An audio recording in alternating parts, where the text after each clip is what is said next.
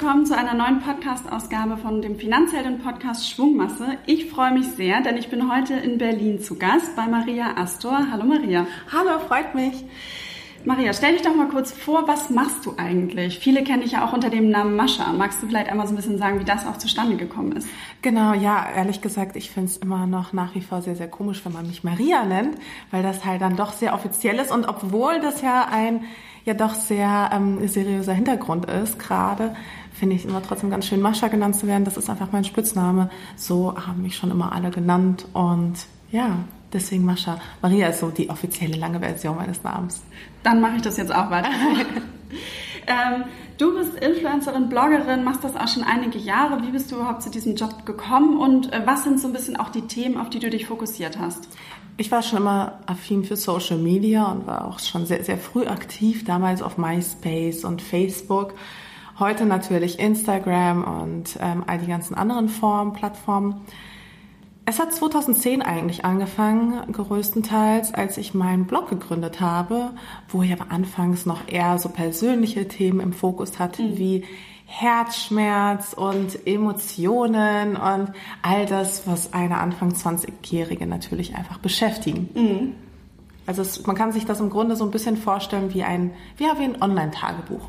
Ein Online-Tagebuch. Und dann hast du dich ja aber auch so weiterentwickelt, bloggst jetzt ganz viel über Themen Mode, Beauty und äh, bist auf vielen Events unterwegs. Wie ist da so ein bisschen die Welt? Gib uns doch mal so einen kurzen Einblick, was du da so auch erlebst oder auch machst. Na, ich bin 2013 dann nach Berlin gezogen und habe mich dann entschieden, Vollzeitbloggerin zu werden. Okay, mutig. Ja, ja, es hat sich einfach so ergeben und habe dann beschlossen, auch ein bisschen weniger so dieses Emotionale zu machen und bin halt mehr Richtung Mode Beauty gegangen. Und im Grunde ist es ja auch so eine Entwicklung, die man auch als normaler Mensch auch, sage ich mal, durchgeht, dass man sich weiterentwickelt, dass man neue Interessen hat auf einmal, dass man sich, ähm, dass man einfach erwachsen wird. Und mein Erwachsenwerden ist im Grunde einfach alles im Blog festgehalten. Also ich habe es sozusagen dokumentiert und mhm. das, das sieht man natürlich heute, weil ich mich weniger mit modischen und Beauty-Themen ähm, auseinandersetzte, sondern jetzt auch viel mehr auch mit gesellschaftspolitischen Themen. Hm, das ist total spannend und da sprechen wir auch später noch mal ein bisschen mhm. tiefer drüber. Ähm, jetzt, was mich persönlich dann auch noch mal so interessiert, ähm, weil wir als, als Frauen, die die Finanzheldin gegründet haben, werden häufig dann auch mal konfrontiert oder es gibt grundsätzlich diese Klischees, Frauen können besser shoppen, als in Wertpapiere zu investieren und, und, und. Wie ist das so? Ähm, und auch Thema Influencer, da hört man dann, oder hört man auch häufig Vorurteile, Klischees. Wie gehst du mit sowas irgendwie um? Also jetzt hast du schon gesagt, du hast schon so ein bisschen mehr auch gewechselt. Du bist nicht so nur noch im Mode-Beauty-Bereich unterwegs. Aber wie äh, war das vielleicht auch mit so einem ausschlaggebender Grund und wie gehst du mit solchen ja, Vorurteilen noch um? Es ist tatsächlich ganz witzig. Also solange ich denken kann, war ich mit Vorurteilen konfrontiert mhm. und deswegen prallen die halt eigentlich an mir ab. Also natürlich, es ärgert einen, äh, gerade vor dem Hintergrund, dass man häufig mit Klischees konfrontiert wird, aller, ja, Männer haben Ahnung, Frauen haben Hobbys. Mhm. Und dass das halt nicht stimmt, ähm, das, da muss man einfach, glaube ich, drüber stehen. Und da muss man einfach auch kompetent sein können in gewissen Themenbereichen. Und ähm, aber um ehrlich zu sein, das macht gar nichts mehr mit mir. Also die Klischees, ja, sie sind da. Mhm. Ich werde regelmäßig damit konfrontiert, insbesondere auch in den neueren Bereichen. Sie sind manchmal tatsächlich nicht ganz ungerechtfertigt. Also mhm. ich gehe auch viel auf so Mode- und Beauty-Events und natürlich sind da andere Themen als in einem Wirtschaftsforum oder sowas. Mhm. Ganz klar. Nichtsdestotrotz, ähm, wir sind alle Menschen, wir haben alle unterschiedliche Facetten und ich zeige halt einfach gerne alle meine Facetten. Mhm.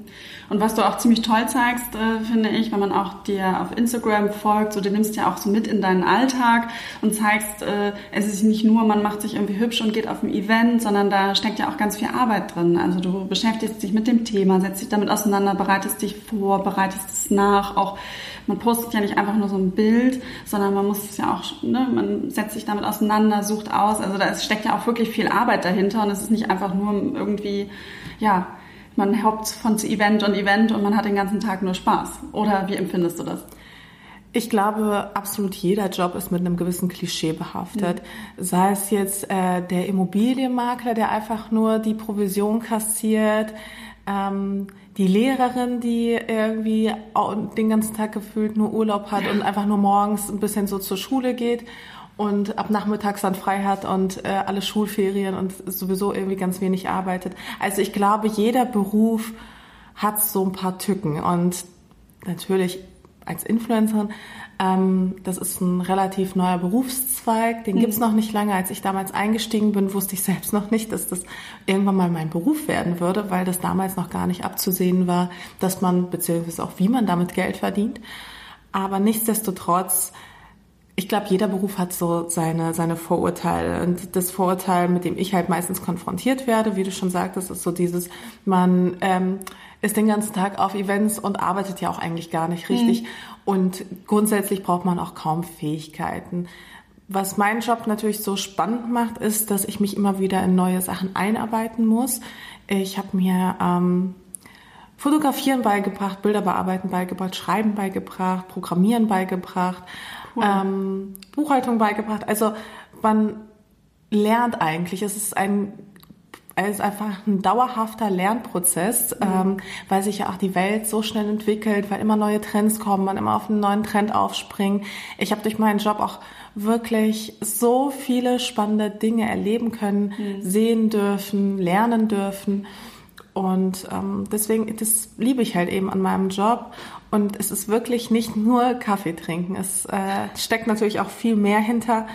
Und da braucht man natürlich hoffentlich auch Skills, sonst, wie es so schön heißt, sonst kann es ja jeder machen, ne?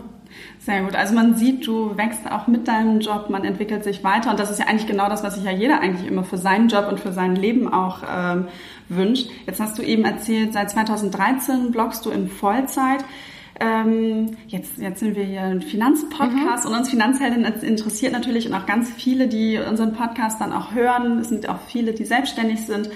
Äh, wie sicherst du dich eigentlich finanziell ab? Also was sind da so die Dinge, die du betreibst oder wo du sagst, hey, da habe ich von Anfang an irgendwie drauf geachtet? Also man muss natürlich dazu sagen, dass das Bloggen ist ähm, auftragsbasiert. Mhm. Das heißt, man weiß halt nie so richtig, was kommt rein. Man weiß nur, man hat immer sehr viele Ausgaben. Wobei auch da würde ich sagen, die Ausgaben halten sich in Grenzen. Also ähm, es ist jetzt nicht so, dass ich irgendwie Maschinen oder sowas einkaufen muss, mhm. ähm, dass ich da jetzt äh, unheimliche Kosten hätte, die ich jeden Monat absetzen könnte. Nichtsdestotrotz ist es so, 2013 habe ich angefangen, allerdings muss man da auch sagen, da war auch da war das natürlich auch das Gehalt viel, viel kleiner oder das, was man reinbekommen hat, das war natürlich sehr, sehr wenig und damals ähm, war es dann auch möglich, da hatte ich, was weiß ich, ich hatte eine Miete, die war so 300 Euro mhm. und lass es dann noch die Handyrechnung sein, ein bisschen Geld für Essen, für Kleidung und für, für, für Party oder sowas. Und das war es dann natürlich. Mhm. Und da hat man noch keinerlei Verantwortung. Und ich muss auch sagen, in dieses ganze Finanzthema auch da habe ich mich auch einfach eingelernt. Und es ist halt bis heute so, dass ich in einem stetigen Lernprozess bin, weil ähm, im ersten Schritt ist es ja natürlich so, du bist halt selbstständig mhm. und es kommt halt Geld rein, aber du hast natürlich keine Ahnung, Finanzamt, Steuern, wie mache ich das alles überhaupt und wie viel muss ich zurücklegen ähm, wie bemisst sich meine Einkommenssteuer, das sind ja alles so Sachen, die lernst du dann eigentlich so ein bisschen nach und nach. Darauf kannst du dich auch nicht vorbereiten, weil du halt eben auch nie so richtig weißt, ja, wie sich auch deine Auftragslage entwickelt. Mhm. Das heißt, du hast nichts, mit dem du rechnen kannst. Du hast kein festes Gehalt, wo du sagen kannst, okay, also jeden Monat lege ich 100 Euro weg. Das funktioniert halt einfach nicht. Es gibt Monate, die laufen mal gut und dann gibt's Monate, die laufen mal schlecht. Mhm. Und ähm, bei mir war es ehrlich gesagt so die ersten Jahre eher so ein Existenzkampf, also dass ich überhaupt so das Minimum hatte und davon einigermaßen leben mhm. konnte. Wie gesagt, damals war es ja auch kein richtiger Beruf. Das heißt, ähm, jeder Auftrag war eigentlich auch so ein Wagniszeugnis eines Unternehmens. Also die haben dann gesagt, okay, wir gehen da jetzt minimalen Einsatz rein und gucken mal, was das bringt. Also dass Influencer heutzutage auch wirklich davon leben können, liegt ja auch daran, dass ähm, Blogger ganz am Anfang auch so wenig genommen haben und echt einen guten Job gemacht haben, mhm. dass Firmen verstanden haben, hey, mit relativ geringem Einsatz bekommt man echt viel raus. Und so hat sich das ehrlich gesagt auch einfach entwickelt. Und zum Thema finanzielles Polster muss ich auch zugeben, also es waren so die ersten paar Jahre waren halt echt sehr, sehr hart, mhm. weil es einfach sehr schwer war, sich da überhaupt irgendwas aufzubauen, weil auch viel, was du reinbekommen hast, hast du ja auch investiert. Weil natürlich. Kameraequipment richtig, genau. Also was allein sowas wie ein Kameraequipment kostet, mhm. das kann man sich teilweise gar nicht ausmalen. Also da kostet ja jedes Objektiv irgendwie 2000 Euro okay. und ähm, der Body und alles Mögliche und du musst natürlich mithalten. Du investierst die ganze Zeit, mhm. um ähm, natürlich auch bei den anderen mithalten zu können und dir auch irgendwie deine eigene Marke aufzubauen.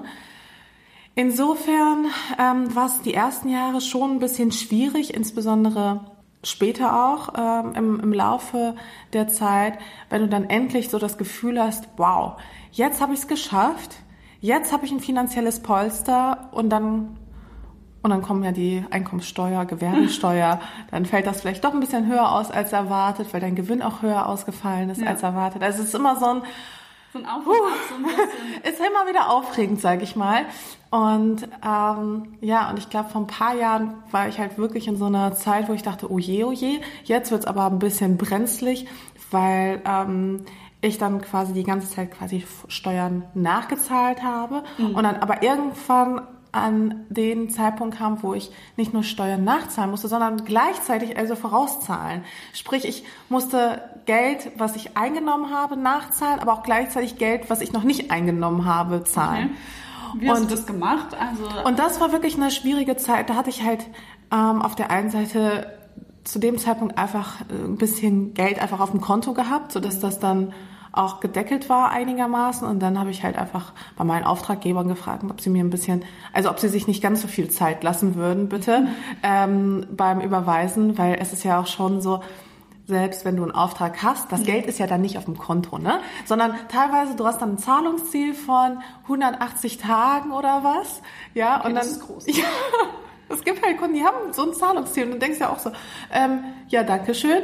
Und ich meine, ich bin auch Kunden hinterhergerannt, die haben mir über ein Jahr lang nicht überwiesen. Ja. Also es passiert halt auch und du denkst dir so, naja, ich habe meine Leistung jetzt gebracht, wäre schön, wenn ihr auch mal überweisen würdet, weil ja. ich brauchst halt auch. Ne? Aber das also ist ja auch ein guter Appell, ja. dann halt auch für, für andere Selbstständige halt dann auch für sich einzustehen und auch in der Situation, weil Total. ich glaube, so häufig ist man dann Mensch, hm, kann ich da jetzt irgendwie hinterhergehen? Und ja, geht hinterher, es ist euer Geld, ihr habt eure Leistung erbracht, also ähm, ähm, dass man sich auch dann halt eben kümmert, dass es dann reinkommt, ist ja super, super wichtig. Und gerade als Selbstständige, wo du dann alleine bist, deine Miete musst du ja weiterzahlen. Also dein Vermieter sagt ja nicht, ach Mensch, ihr Auftraggeber ja, Zahlungsziel. Ja, genau.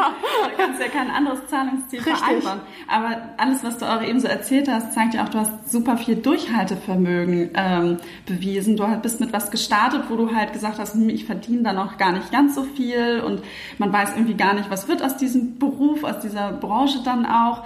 Und hast aber immer sozusagen dich mit weiterentwickelt, weiter investierst und hast da ja auch dran geglaubt. Und das finde ich ist eine totale schöne Geschichte Geschichte, weil man halt einfach so merkt, okay, wenn man mit, mit Herzblut an ein Thema glaubt, an sich glaubt, in sich investiert, dass sich das dann ja auch irgendwann mal auszahlt, weil ähm, ja, wir sind jetzt hier bei dir in deiner Wohnung und ich finde es sehr schön hier und äh, du wohnst hier mitten in Berlin und so. Und dann denke ich so, okay, du bist auch mittlerweile als Bloggerin recht erfolgreich und so für mich wirkt es auf jeden Fall so, okay, dein Durchhaltevermögen hat sich ausgezahlt, dass du jetzt sagen kannst, okay, ähm, hat sich alles so auf einem guten Level eingependelt.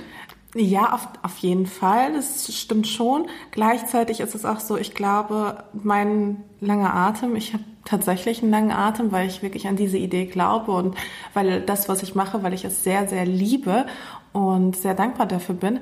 Gleichzeitig ist es, glaube ich, auch so ein bisschen so diese stetige Existenzangst, die, mhm. glaube ich, auch jeder Selbstständige in sich trägt, wenn ja. er mal ganz ehrlich ist, ähm, die mich dann auch nicht zur Ruhe kommen lässt und die mich dann auch immer auch weiter antreibt und fordert. Und ähm, ja, ich bin, ich könnte mir das gar nicht vorstellen, einfach zu sagen, okay, ja, ich habe jetzt alles erreicht und jetzt dümpelt das so ein bisschen vor mhm. sich hin. Das darf ich mir auch gar nicht erlauben in diesen schnellen Zeiten. Also ähm, der Job ist halt auch teilweise natürlich so begehrt und ähm, da gibt es einfach so viele Anwärter mhm. auf, auf einen einzigen Auftrag da ist es natürlich, ähm, da muss man sich auch irgendwie durchsetzen können und für sich einstehen können und von seiner Idee auch überzeugt sein, aber auch gleichzeitig wissen, dass äh, es auch ganz schnell vorbei sein kann. Ja, das ist ein gutes äh, Stichwort, weil dieses Thema Plan B.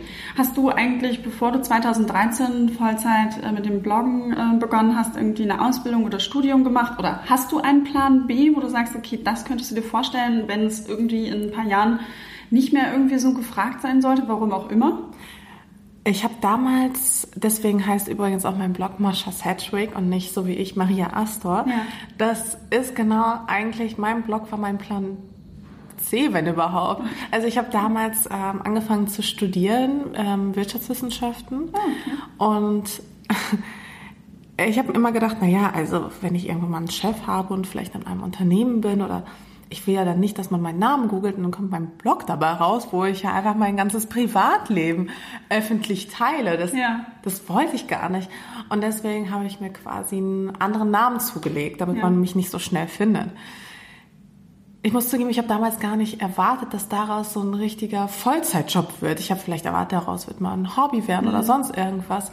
Aber so ein richtiger Vollzeitjob, das konnte ich mir nicht vorstellen. Ich hatte damals den ein oder anderen Plan B, aber ich habe dann einfach auch festgestellt, mh, mm, das ist einfach nichts für mich. Das macht mhm. mir keinen Spaß, das bringt mir nicht so richtig viel Freude.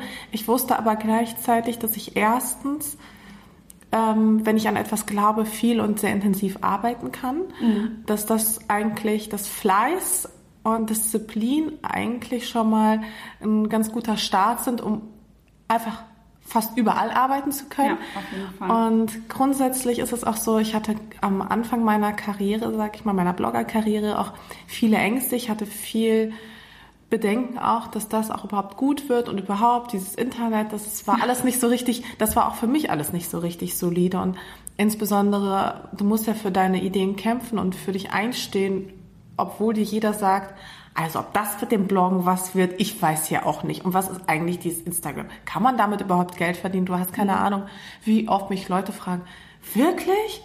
Kannst du davon überhaupt leben? Auch heute noch? Ja, auch heute okay. noch. Bis heute werde ich das halt ständig gefragt. Und natürlich hinterfragt man sich dadurch auch mhm. die ganze Zeit, weil man sich auch die ganze Zeit fragt, ja, wie lange kann ich denn noch davon leben? Mhm. Und ähm, es ist ja diesen Weg keiner vor mir gegangen. Ich bin ja so gesehen in meiner Generation die erste, die mhm. diesen Weg geht. Ich bin eine der ersten, die überhaupt mit dem Blog angefangen hat und mhm. die auch davon leben kann. Das heißt, ich habe kein Vorbild oder irgendwen, wo ich hochschauen könnte und sagen könnte, naja, äh, in paar Jahren, in paar Jahren möchte ich auch an dem Punkt äh, sein. Ja. So, das gibt's halt einfach nicht. Das heißt, ich muss den gesamten Weg selber gehen. Und da braucht es natürlich auf der einen Seite einen Plan B, aber ich bin auch überzeugt davon, wenn du wirklich so einen richtigen Plan B hast, dann kannst du Plan A auch gar nicht so unbedingt weiterverfolgen, mhm. weil du halt immer noch denkst, na ja, also meine Sicherheit in der Hinterhand und was weiß ich. Ähm, insofern ganz grundsätzlich würde ich sagen, mittlerweile habe ich diese Ängste gar nicht mehr so sehr, weil ich mir über die Jahre auch ein ähm, sehr spezielles Wissen angeeignet habe, was, mhm. ähm, was natürlich sehr vorteilhaft ist, wenn man äh, zum Beispiel in die Beratung gehen würde, wenn ich mich mhm. entscheiden würde, rauszugehen aus dem Business der Öffentlichkeit ähm, hin mehr Richtung B2B. Mhm. Ähm, ich glaube, das könnte ich eigentlich so ganz gut. Ähm, ich habe ein Wahnsinnsnetzwerk mit das der Zeit wichtig. aufgebaut. Netzwerke sind unglaublich und, wichtig. Absolut. Und ich würde sagen, ähm, wenn ich jetzt so drüber nachdenke, was ist so das Allerwichtigste, was ich mir in den letzten Jahren aufgebaut habe, dann ist es eben genau das Netzwerk. Also es ist halt genau dieses, man kennt Menschen, man äh, kann quasi Beziehungen für sich nutzen, man hat halt eben dieses Wissen. Mhm. Und dieses Wissen ist wirklich das Aller Allerwichtigste auf mhm. der einen Seite, weil natürlich die Leute hören dir halt eben zu, wenn du auch was zu sagen hast, aber gleichzeitig ist es halt schon manchmal schwierig, da in dem Bereich Kunden zu akquirieren. Insofern, also ich glaube, wenn ich einen Plan B habe, dann ist mein Plan B mein Netzwerk, mein Fleiß, mein Wissen. Und was sich daraus ergibt, das weiß man halt nie. Das ist sehr cool. Und vor allen Dingen auch ein sehr cooles Statement. Plan B ist mein Netzwerk. Ähm, du, wir haben ja auch eben über das Thema finanzielle Sicherheit gesprochen. Es ist dir natürlich auch sehr wichtig, das ist irgendwie auch klar. Und ähm, gerade als Selbstständige, wo man dann über dieses Thema irgendwie Existenzängste äh, auch dann irgendwie mal hat. Ähm, wir als Initiative möchten ja Frauen in die finanzielle Unabhängigkeit begleiten. Aber ähm, was bedeutet dir das denn so wirklich so persönlich, das Thema finanzielle Freiheit und ist das auch, wie, wie wichtig ist dir das Thema? Also wie würdest du es so ein bisschen für dich beschreiben? Finanzielle Freiheit ist für mich tatsächlich das A und O. Mir ist es unheimlich wichtig, finanziell frei zu sein. Ähm, zu wissen, dass ich mir jetzt, also es gibt mir halt auch sehr, sehr viel, ich bin auch viel produktiver und effizienter in meinem Alltag und arbeite natürlich auch viel, viel besser, mhm. wenn ich auch gleichzeitig weiß, so, ich kann meine Miete zahlen, ich kann, ähm, selbst wenn es mal schlecht läuft, habe ich genug Geld beise beiseite getan, mhm. ähm, dass ich jetzt, also in meinem Fall jetzt, ich wusste, okay, ich habe jetzt meine Miete für ein halbes Jahr auf jeden Fall drin. Das heißt, selbst wenn jetzt ein halbes Jahr kein Auftrag kommen würde, ja. ich könnte meine ganzen laufenden Kosten noch ein halbes Jahr weiter zahlen. Das ist total super, weil und das gibt dir halt Urlaub fahren zum Beispiel. Zum Beispiel oder man Auszeit. weiß halt auch nie, was passiert. Mhm. Ich meine, ich kann ja auch krank werden. Ich kann, mhm. ähm, es kann immer irgendwas passieren. Also klar, man, ich will es jetzt nicht heraufbeschwören, aber sowas wie Unfälle, ähm, schlechte Diagnosen, Rück, also alles Mögliche. Man kann halt nicht irgendwie zehn Jahre im Voraus planen und dann hat man diesen ganz persönlichen äh, privaten Zehn-Jahresplan mhm. und alles geht auf. So funktioniert es halt nicht. Das, ich, bei mir war es immer so, ich habe mir einen Plan gemacht und der ist nie aufgegangen. So, also habe ich irgendwann aufgehört, mir Pläne zu machen. Aber deswegen braucht es halt eben auch die finanzielle Freiheit, weil man muss halt immer Augen und Ohren offen halten und ich nehme halt auch einfach ganz viel mit, was, was mir das Leben so gibt. Und ähm, bei mir ist es halt auch viel so irgendwie aus, auf einmal öffnen sich Türen und durch diese Türen möchte ich gehen, aber das bedeutet hin und wieder natürlich auch finanzielles Risiko einzugehen, weil, weil ich weiß, wenn ich zum Beispiel durch diese Tür gehe, dann kann ich, dann muss ich eine andere Tür schließen mhm. oder dann kann ich, wenn ich den Auftrag annehme, kann ich den Auftrag vielleicht nicht annehmen und überhaupt, ähm, wie ist das überhaupt mit den Aufträgen? Will ich wirklich so viel arbeiten? Will ich wirklich ähm, diesen Auftragspartner als Partner überhaupt haben? Sehe ich das überhaupt oder sage ich ihm jetzt einfach mal ab und gehe einfach das Risiko ein? dass dann kein vergleichbarer Partner kommt. Das mhm. ist, ähm, also finanzielle Freiheit bedeutet insofern deswegen auch für mich persönliche Freiheit. Mhm. Und da bin ich auch ehrlich gesagt sehr happy drüber, dass ich mir diese Freiheiten ja eingeräumt habe und dass, ähm, dass ich dann nicht mehr so diesen übermäßigen Druck habe, mhm. sondern ähm, dass ich weiß, ich kann Aufträge absagen, ich kann jederzeit in den Urlaub fliegen, mhm. ich kann, ähm, ich muss mir halt jetzt nicht so schlimme finanzielle Sorgen machen mhm. und das wirkt sich dementsprechend natürlich auf meine Arbeit aus. Auch auf die Qualität natürlich. Richtig, weil ich mir viel mehr ja. Zeit nehmen kann und weil ich ganz andere Themen bespielen kann, weil ich ähm, nicht unbedingt gefallen muss. Mhm. Das finde ich sehr gut. Du hast so dieses äh, Statement, finanzielle Freiheit ermöglicht dir halt dementsprechend auch Chancen, weil du dann auswählen kannst, welche, durch welche Tür gehe ich, welche äh, Variante nutze ich. Jetzt haben wir auch schon uns einmal ganz kurz vorher unterhalten und da hast du erzählt, dass du noch kein Depot besitzt und mhm. dementsprechend auch keine Wertpapiere. Und ähm, da ist natürlich so, wir als Finanzhelden haben auch aktuell gerade auf Instagram so eine kleine Challenge, wo wir sagen so, hey, was war dein erstes Wertpapier? Und unterhalten uns viel mit Frauen darüber, wie haben sie angefangen. Und ähm, meine Frage an dich, warum hast du damit noch nicht losgelegt und was würde dich vielleicht auch motivieren zu starten, Depot zu eröffnen, Wertpapiere zu kaufen? Also da gibt es äh, tatsächlich zwei große Gründe. Mhm. Ähm, der erste Grund ist einfach der Mangel an Zeit. Also ich habe so ein bisschen, ehrlich gesagt, in meinem, in meinem, Alltag so ein bisschen das Gefühl, dass ich manchmal auch einfach in Arbeit ertrinke. Mhm. Und ähm, mir fällt es so schon manchmal echt schwer, mir einfach mal Zeit zu nehmen. Insofern ist dieser Zeitfaktor ein ganz dominanter Faktor. Ähm, ich denke dann natürlich auch immer so, gerade das Thema Depot und Wertpapiere und sowas, mhm. da muss man sich erstmal einlesen, da muss man sich erstmal richtig drin auskennen, mhm. da muss man, ähm, was heißt, da muss man Profi werden, aber ich glaube, es ist halt so diese, dieses Denken, dass es halt super aufwendig ist und dass ich deswegen auch so ein bisschen mich davor scheue, da irgendwie einzusteigen, weil ich mir denke, oh Gott, ich bin ja einfach noch kein Profi, ich muss mich da erstmal einlesen und das dauert bestimmt ganz, ganz lange. Das ist Grund Nummer eins und Grund Nummer zwei ist auch die Tatsache, dass ich ähm, das Gefühl habe, naja, also wenn ich mich, ich sag mal, ähm, bei Unternehmen einkaufe, mhm was sind das für Unternehmen? Haben diese Unternehmen Werte? Gibt es vielleicht, gibt es vielleicht Depot- oder Wertpapiere, ähm, die sich vielleicht eher auf so nachhaltige Unternehmen mhm. spezialisieren? Also ich denke mir dann auch gerne so, wenn ich ein, für mich ist es ja auch eine Art Unterstützung, also wenn ich quasi an ein Unternehmen glaube, weil ich ja so gesehen auch indirekt in ein Unternehmen investiere, dann möchte ich das in ein Unternehmen machen oder in mehrere Unternehmen, ähm, in dem Fall. An das die du halt, glaubst die halt, ja, die halt irgendwie einen gewissen Sinn haben und die irgendwie eine gewisse, in meinen auch eine gewisse Modernität und Daseinsberechtigung mhm. haben und an die Zukunft denken und nicht einfach nur an Profit. Ja. Das sind zwei Gründe, die ganz häufig genannt werden, also das Thema Zeit und äh, ich weiß nicht, was ich auswählen soll. Und äh, ich werde dir auf jeden Fall gleich nochmal, wenn das Mikro aus ist, unsere Finanzcoach-App zeigen, weil da kann man auch mal zwischendurch sich Thema oder Wissen rund um die Börse aneignen und auch mal zwischendurch, also wenn du das nächste Mal im Taxi sitzt, man kann so kurze Lerneinheiten machen, um halt eben, äh, wir versuchen nämlich auch immer so die Bedenken davor zu nehmen, man muss eine Vollexpertin werden, um loszulegen, sondern man kann auch mit ersten sozusagen äh, Wissen auch, auch starten und dann loslegen. Und ähm, ja, das, äh, das ist ein Thema, da arbeiten wir viel dran. Wir hören das häufig und wir sagen dann immer so, okay, Zeit, äh, lieber irgendwie zehn Minuten in der Woche oder am Tag, also je nachdem, wie es ist, als, als gar nicht. Also mein mhm. Lieblingszitat ist da immer, kleine Schritte sind besser als keine und versucht dann immer zu motivieren und zu sagen, man liest sich mal einen Artikel durch oder hört sich einen unserer Podcasts an und ähm, um auch so ein bisschen den Druck davor zu nehmen, ich muss jetzt sofort eine volle Expertin irgendwie werden.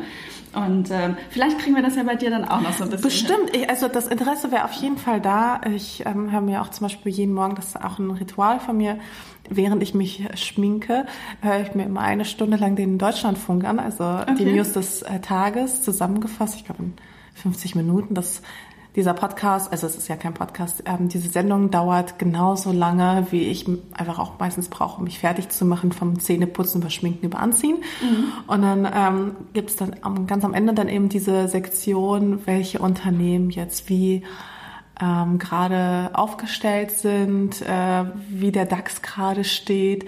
Und da denke ich mir auch manchmal ganz häufig, ja, war ja abzusehen, dass das und das nicht so gut läuft. Oder mhm. ähm, man, man fängt dann so auch an, darüber nachzudenken, wie sich Unternehmen entwickeln könnten. Und um ehrlich zu sein, ähm, auch kleine Anekdote am Rande, noch eine zweite, als äh, Beyond Meat jetzt an die Börse gegangen ist ja. und dann halt direkt abgeräumt haben, war ich auch so, ja natürlich räumen die halt direkt ab. Ja. So, war ja klar, und habe dann auch direkt geguckt und ich glaube, die werden auch weiterhin noch abräumen. Also ich sehe da kein Ende in Sicht. Ich glaube, denen wird es noch richtig gut gehen und da habe ich mir auch gedacht, okay, eigentlich wird es schon Sinn machen, auch wenn das jetzt, auch wenn die Papiere jetzt auch ganz weit oben stehen, macht es wahrscheinlich immer noch Sinn, da was zu kaufen. Habe dann direkt ähm, Wertpapier kaufen gegoogelt, weil ich noch nicht mal wusste, wie es geht, um ja. ehrlich zu sein. Und dann habe ich irgendwie tausend Artikel gefunden und dann war ich so, oh je, oh je. Hm. Ähm, Gut, das äh, verlegen wir dann mal auf einen anderen Tag. Aber nichtsdestotrotz, also plötzlich bekommt man diese Entwicklung mit und ich bin, glaube ich, sowieso sehr, sehr empfänglich für ähm, gesellschaftlichen Wandel und kriege das, glaube ich, ganz schnell mit, wenn gerade in der Gesellschaft was passiert und aktuell passiert halt eine ganze Menge. Und aktuell ist es sehr so, dass ähm, ich das auch bei vielen Unternehmen nicht mehr sehe, dass sie sich auch langfristig halten können, wenn sie bleiben, wie sie sind, mhm. weil ich mich auch viel mit ähm, im B2B-Bereich mit Managern, mit äh, Vorständen auch austausche und viele von denen laden sich ja dann auch mal Influencer ein, um mal diese Seite kennenzulernen. Und weil viele ja auch denken, ähm, Influencer wären das Allheilmittel, um ihre Produkte loszuwerden, die einfach nur äh, tot im, ähm, im, im Lager rumliegen. Mhm, ja. Und dem ist halt einfach nicht so. Und deswegen ist es natürlich auch spannend zu schauen, naja, okay, ich habe da die und die These, bestätigt sie sich denn auch? Ja. Ja, total spannend. Und äh, du sagtest ja auch gerade, äh, du beschäftigst dich ganz viel jetzt auch, ähm, oder nicht jetzt, schon länger, auch mit, mit anderen Themen. Ähm, ich, ich folge dir auch selber schon länger. Ähm, und du hast so ein schönes Format, ähm, das habe ich ehrlich gesagt erst ein bisschen vor kurzem entdeckt. Ich weiß nicht, ob du es vielleicht auch ein bisschen neu entwickelt hast. Sonntagsgedanken, wo du wirklich jeden Sonntag ähm, nochmal eben andere Themen irgendwie nochmal darüber sprichst. Gerade jetzt ähm, zu der Wahl, was ganz, was auch viel politisch, was da war. Und ähm, einer der letzten Artikel ist auch gewesen Besitz. Also es ging irgendwie um die um die Themen äh, Besitz belastet. Da hast du ähm, auch äh, einen Beitrag zugeschrieben auf deinem Blog und ähm, das finde ich total gut. Du vertonst das ja auch. Das heißt, man hat auch immer das nochmal als kurzen Podcast. Das habe ich mir dann angehört. und ähm, da sprichst du halt auch über dieses Thema Besitz belastet. Du berichtest von einem Gespräch, was du mit einer älteren Dame hattest auf einem Event und ähm, parallel schreibst du dabei auch auf deinem äh, Blog sozusagen über Themen, Dinge, ohne die ich nicht leben kann. Wie passt das so ein bisschen zusammen? Das Format Sonntagsgedanken, das gibt's eigentlich schon länger. Also das ist so ein Format, damit habe ich auch vor einigen Jahren schon angefangen, aber dann hatte ich irgendwie letztes Jahr eine Pause gemacht, weil das auch sehr erstens sehr zeitintensiv mhm. ist und weil ich irgendwann so ein bisschen ausgebrannt war und das Gefühl hatte, ich weiß gar nicht, worüber ich schreiben soll. Mhm. Und seit ähm, Anfang des Jahres habe ich das Format quasi wieder aufleben lassen. Es war das beliebteste Format auf meinem Blog. Ja. Oder ist immer noch der, das beliebteste Format auf, auf meinem Blog. Also ich hatte häufig das Gefühl, dass äh, Menschen mir gar nicht wegen irgendwelcher Modetipps folgen, sondern die meisten folgen mir eigentlich wegen ähm, meiner Meinung oder weil sie irgendwie zu mir ähm, relaten können. Ähm, Aber es ist auch ein sehr schönes Format, weil es sehr persönlich und du äh, gibst halt, was hast du, du gelesen die Woche oder irgendwie ja. auch viele Tipps so aus deinem Leben, was du selber für dich mitgenommen hast. Und ich finde es auch spannend. Es ist relativ kurzweilig und man bekommt so wirklich so einen Eindruck halt eben, was, was bei dir so los ist, was dich beschäftigt. Auch. Genau, was mich halt einfach beschäftigt und ähm, was mich halt häufig beschäftigt, das fasse ich dann meistens in ein paar Zeilen zusammen, wenn ich beispielsweise wie eben mit dieser älteren Dame ein spannendes Gespräch hatte oder irgendwie so einen neuen neuen Ansatz, irgendwas, was mich zum Nachdenken gebracht hat, irgendwo, wo ich dann so einen Aha-Moment hatte. Und diesen Aha-Moment möchte ich dann immer ganz gern mit meinen Lesern dann eben auch teilen. Und in dem Fall war es halt eben genau das, Besitz belastet. Man muss es, man, ich, vielleicht sollte ich ähm, vorab sagen, ich, ich denke immer noch, so Immobilien, das ist doch wohl wahrscheinlich so die beste und sicherste Anlage. Das ist halt und halt sehr greifbar. Für einen. Total. Und da denkt man so, naja, das ähm, ja, richtig. Also selbst wenn alles schief geht, was weiß ich, ob ich irgendwie schmucklos werde, aber in einer Wohnung kann ich wenigstens wohnen. Ja, ja, ja. Das ist so ein das ist halt so ein Denken, das hat sich einfach in meinem Kopf manifestiert. Und ich hatte halt eben dieses total spannende Gespräch mit einer gut betuchten Lady. Und ich habe sie gefragt, naja, Sie wohnen ja jetzt in äh, dieser Großstadt. Ähm, warum, warum haben Sie sich denn da keine Wohnung gekauft? Und sie war dann so, naja, Besitz belastet. Und so wie sie es gesagt hat, habe ich es ihr auch sofort abgekauft, weil du hast halt sofort gemerkt, sie ist jemand, die sie weiß, wovon sie redet. Mhm. Scheinbar hatte sie Häuser, scheinbar hatte sie Ärger mit Mietern, man weiß es nicht genau. Nichtsdestotrotz, ähm, ich habe sie dann gefragt, na ja, aber so eine kleine Wohnung irgendwo macht ja schon wahrscheinlich Sinn. Und sie war so, ja, ich, sie hätte in äh, Wien ihre, ihre Zwei-Zimmer-Wohnung. Ähm, die würde sie zurzeit ähm, vermieten, aber so ganz grundsätzlich weiß sie, naja, ähm, wenn sie älter ist, dann kann sie da ganz gut leben und mhm. ähm, wäre auch total schön, aber so woanders sich noch ein, eine Wohnung oder ein Haus kaufen, das sieht sie für sich nicht mehr. Und sie finden es ja auch sowieso total spannend, ähm, weil Besitz ja einen so ein bisschen binden würde und sie finden es besser, wenn sie dann zum Beispiel, wenn sie in Urlaub fährt, dann fährt sie einfach immer woanders hin, mhm. schläft woanders, mietet sich vielleicht ein Haus woanders. Und sie genießt halt eben diese Freiheit, weil ähm, für sie Freiheit natürlich auch bedeutet, keinen Besitz zu haben. Und ehrlich gesagt, das war so ein Gedanke, der mir vorher gar nicht, also was heißt, er ist mir vorher nicht so gekommen. Ich wollte jetzt kein Immobilienmogul werden, aber ganz grundsätzlich habe ich mich dann schon gefragt, naja, welcher Mensch braucht eigentlich mehr als ein, zwei Wohnungen? Also mhm. was für einen Sinn hat das denn überhaupt? Mhm. Also muss man, muss man wirklich mehr und mehr und mehr haben? Macht es einen dann wirklich freier? Mhm. Oder belastet es einen mehr, als dass es einen frei macht? Und ähm, das waren so Gedanken, die ich mir dann eben dementsprechend jetzt beispielsweise in diesem Format gemacht habe. Und gleichzeitig, ähm, klar, also äh, schreibe ich dann natürlich über Dinge, die ich aber unbedingt besitzen möchte oder über deren Besitz ich total froh bin. Und das eine schließt ja das andere nicht aus. Weil wir, wenn wir darüber sprechen, naja, wenn wir wenig besitzen wollen, dann wollen wir ja nur diese Dinge besitzen, die uns auch wirklich glücklich machen. So ja. dieses Marie Kondo-Prinzip, ja. Mhm. Ähm, und wie gesagt, für mich schließt das eine das andere nicht aus. Und so wähle ich auch zum Beispiel meine Auftraggeber aus. Ich würde jetzt nicht irgendwie sagen, okay, ihr braucht das und das und das und das und das. Und auch in dieser Kategorie ähm, ist es ja auch ganz gemischt. Da finden sich auf der einen Seite vielleicht Pflegeprodukte, also Haarpflege, ähm, Kosmetik, die man ja auch aufbraucht. Das sind ja auch mhm. Produkte, die braucht man ja auch auf. Und gleichzeitig aber auch ähm, Hörte, also Buchtipps, äh, Hörbuchtipps, ähm, Accounts, die mich irgendwie beschäftigt haben. Also es sind ja nicht nur so Konsumgüter, mhm. sondern da steckt ja dann auch eben entsprechend mehr dahinter. Und wenn du mich fragst, ähm, Hörbücher kann man nicht zu viel gebrauchen. Da kann man nicht äh, zu viel von besitzen, ja. beispielsweise.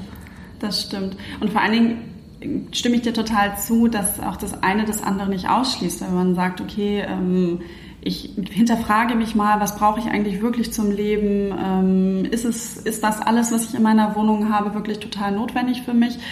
oder belastet mich das vielleicht dann doch in dem Moment, ähm, sich dann mal zu reduzieren. Also zum einen, wenn man so einen Schritt geht und sagt, ich reduziere mich und das zum Beispiel auf dem Flohmarkt verkauft oder Ebay, kann man mhm. auch eine gute Nebeneinkommensquelle nochmal erschließen. Ich habe das selber zweimal gemacht und äh, habe mich danach also viel besser gefühlt, weil mein Kleiderschrank viel kleiner geworden ist und auch mehr auf die Teile, wo ich dann fokussiert war. Und es war alles viel aufgeräumter und irgendwie, wo ich gesagt habe, okay, das, das macht mich jetzt so irgendwie so ein bisschen freier.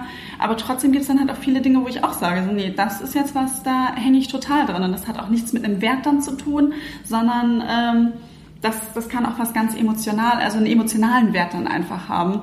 Und äh, das finde ich halt ganz schön. Ja, und das ist aber auch so eine Entwicklung, die merke ich jetzt nicht nur bei mir, sondern halt auch eben bei meinen Leserinnen, bei meinen Followern, mhm. dass man halt viel bewusster mit Konsum umgeht, dass man ja. sich viel bewusster damit auseinandersetzt, was trage ich, was esse ich, womit umgebe ich mich. Mhm.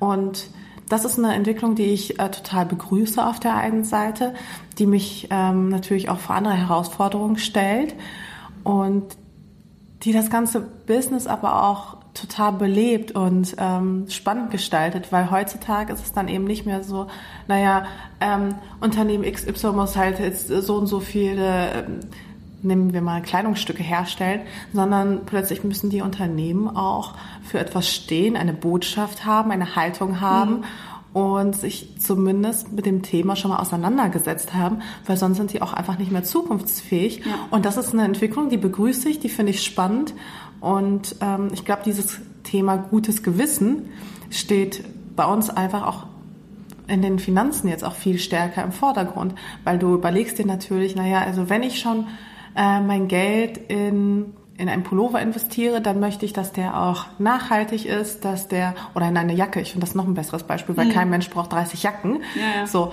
und dann kauft man sich ähm, alle paar Jahre vielleicht eine neue Jacke und dann überlegt man sich, ist diese Jacke fair hergestellt worden? Ist sie was sind das? Was ist das für Material? Und dann darf sie auch ein bisschen mehr kosten. Ja.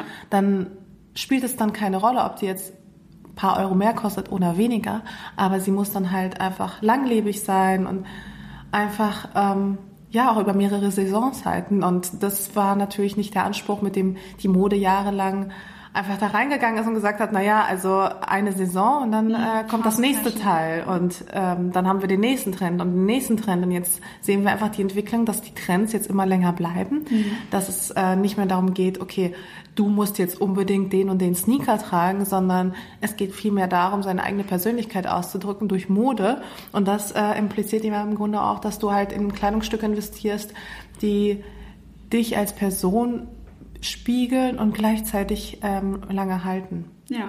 Aber jetzt haben wir schon wieder über Mode geredet. Aber ich finde, das hängt halt eben alles miteinander zusammen, ne? Ja. Es hängt alles miteinander zusammen. Das eine schließt das andere nicht aus. Also ich habe da auch immer, finde ich, immer einen, versuche immer einen recht offenen Blick zu behalten für die Themen. Und du sagtest ja auch halt eben, dass deine Followerinnen sich immer stärker auch für das Thema interessieren.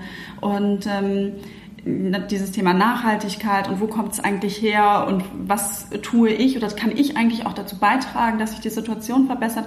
Wie nimmst du das mit dem Thema ähm, Finanzen irgendwie wahr? Ist das irgendwie so ein Thema, wo mal eine Followerin auf dich zukommt und sagt, hey, wie machst du das als Selbstständige? Oder spielt das auch mal eine Rolle bei irgendwie vielleicht dann auch doch bei Modestücken, Preise und das, also Thema, Thema Geld. Spielt das irgendwie bei deinen Followerinnen irgendwie eine Rolle? Es spielt sogar eine riesige Rolle. Okay. Also ähm, ich hatte ja eine Zeit lang auch einen Podcast gehabt und da haben ähm, da haben wir auch sehr viel Feedback bekommen, eben auch zu dem Thema Finanzen, weil gerade Frauen trauen sich halt häufig nicht in die Selbstständigkeit, aber gerade in der Selbstständigkeit ist das Thema Finanzen natürlich ein ganz, ganz wichtiges Thema. Das Thema Finanzen ähm, oder auch finanzielle Unabhängigkeit ist ja auch mit einem ganz ähm, großen Sicherheitsbedürfnis irgendwie verbunden. Und ähm, oftmals denkt man, naja, wenn man selbstständig ist, dann gibt man ja auch seine Sicherheit auf. Und das stimmt auch teilweise. Andererseits ist es auch total schön, ähm, eben diese Freiheit zu haben. Und alles hat seinen Preis. Und dementsprechend hat auch eben die Freiheit äh, auch seinen Preis. Aber da muss man halt für sich selbst schauen, bin ich bereit zu investieren? Ja. Bin ich bereit, in mich zu investieren? Und ähm, viele, viele meiner Followerinnen sind eben auch selbstständig. Viele meiner Follower sind kreative junge Frauen, mhm. ähm, selbstständige junge Frauen, Unternehmerinnen.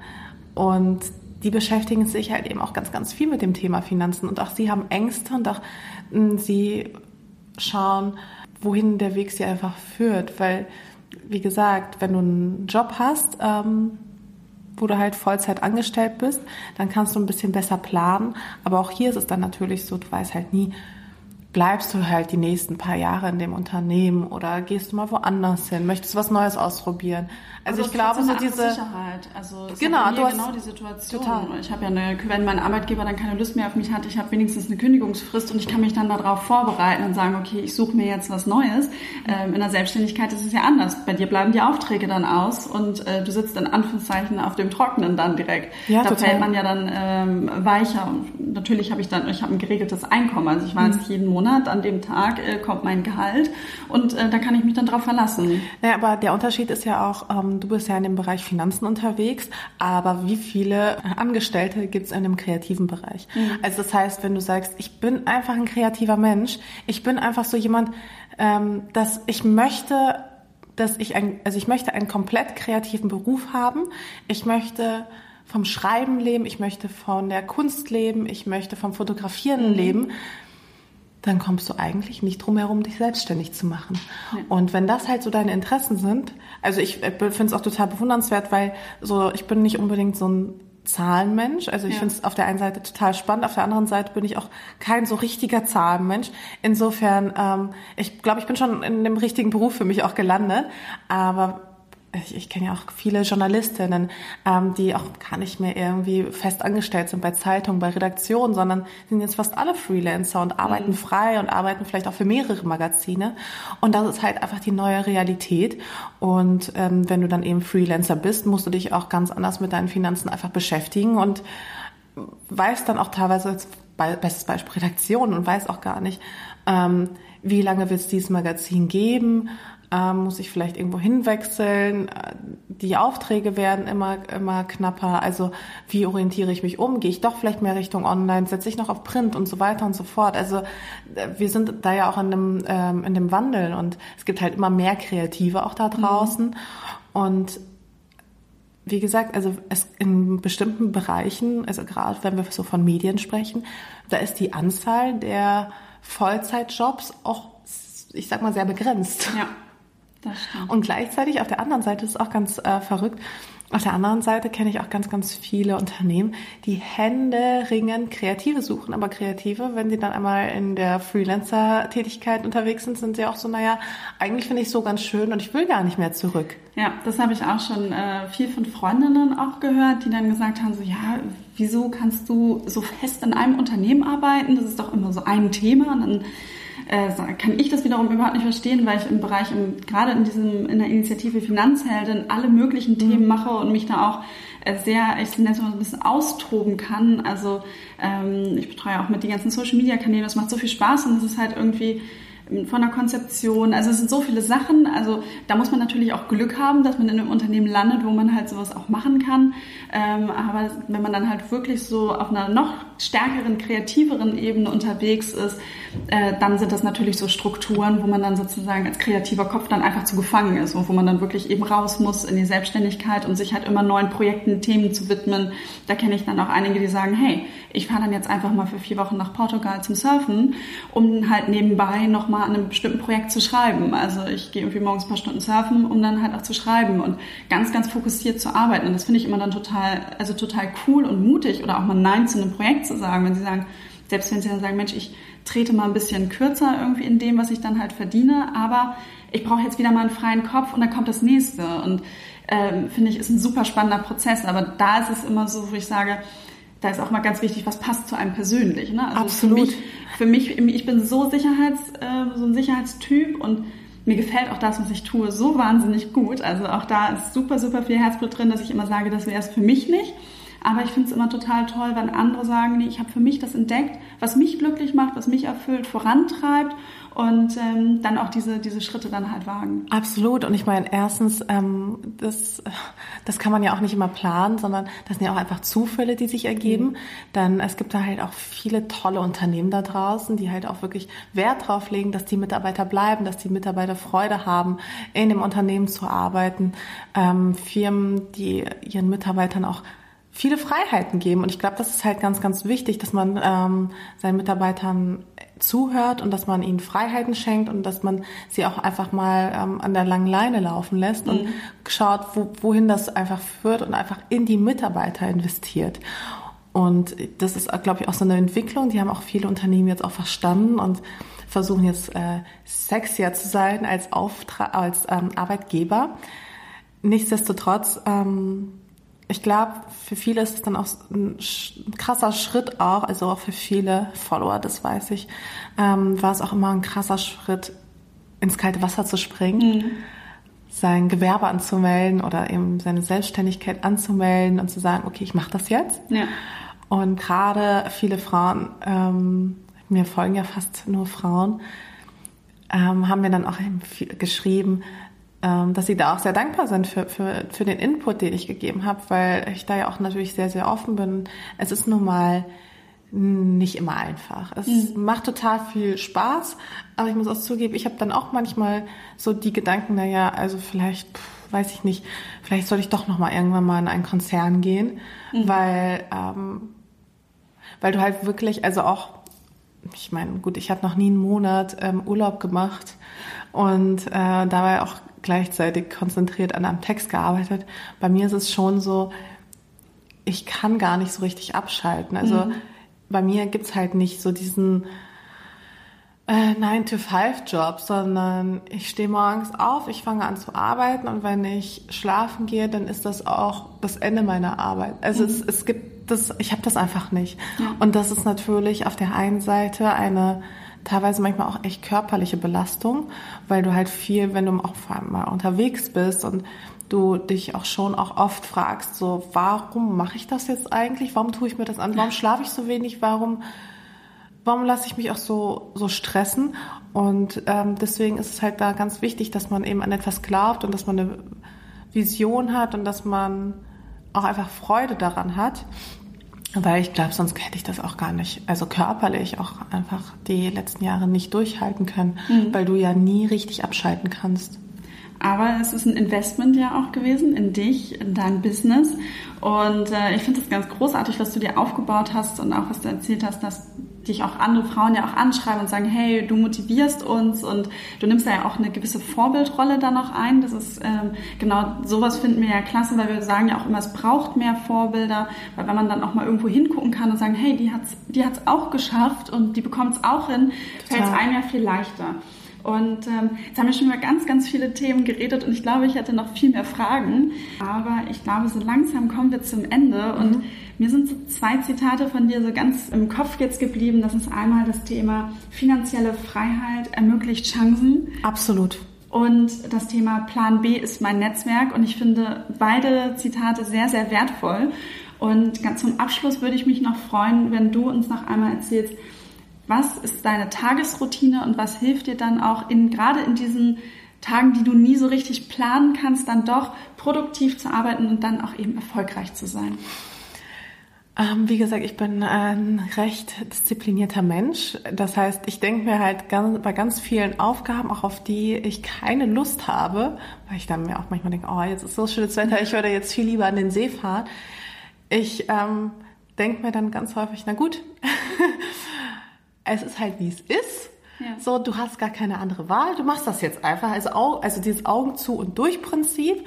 Und ähm, anschließend belohne ich mich dann auch immer ganz gerne mal äh, mit irgendwas. Also sei es dann vielleicht, ähm, dass ich mir ich weiß nicht, zum Geburtstag jedes Mal irgendwie selbst ein Geschenk mache oder dass ich dann sage, okay, wenn ich jetzt das und das geschafft habe, dann gehe ich nochmal raus für eine Stunde und ähm, setze mich ans Wasser oder irgendwie sowas. Mhm.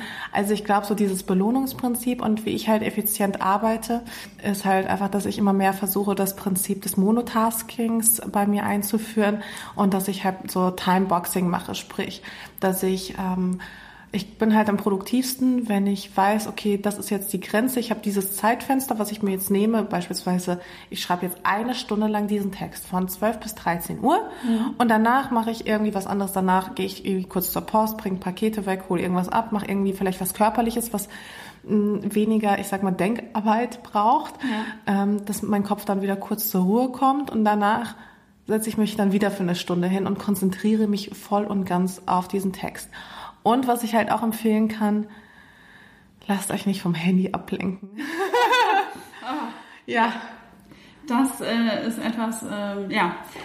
Ich versuche es auch immer häufiger, gerade wenn ich ganz konzentriert arbeite, äh, Handy zur Seite legen, E-Mails dann auch zu minimieren. Das ist ja auch immer noch mal so, wenn es so aufploppt. Ja, Flugmodus lenkt, an, lenkt WLAN ab. aus und dann... Und los geht's. Ja, und los geht's. Bei mir geht's dann auch manchmal nicht anders. Vielen Dank. Mhm. Ähm, ich fasse deinen, deinen Tipp nochmal sozusagen zusammen. Also du arbeitest mit dem Belohn Belohnungsprinzip. Das finde ich großartig, denn ich finde auch kleine Schritte sollten mal belohnt werden. Und es kann auch, es kann dann auch mal sein, dass man sagt irgendwie, ich gehe eben rüber ins Café oder ich mache mir einen netten Kaffee und setze mich mal immer fünf Minuten hin und atme durch. Monotasking, Handy aus, äh, WLAN ja. aus und äh, Timeboxen setzen, also auch mal ein bisschen durchplanen und dann merkt man, du bist auch ein wirklich strukturierter Mensch.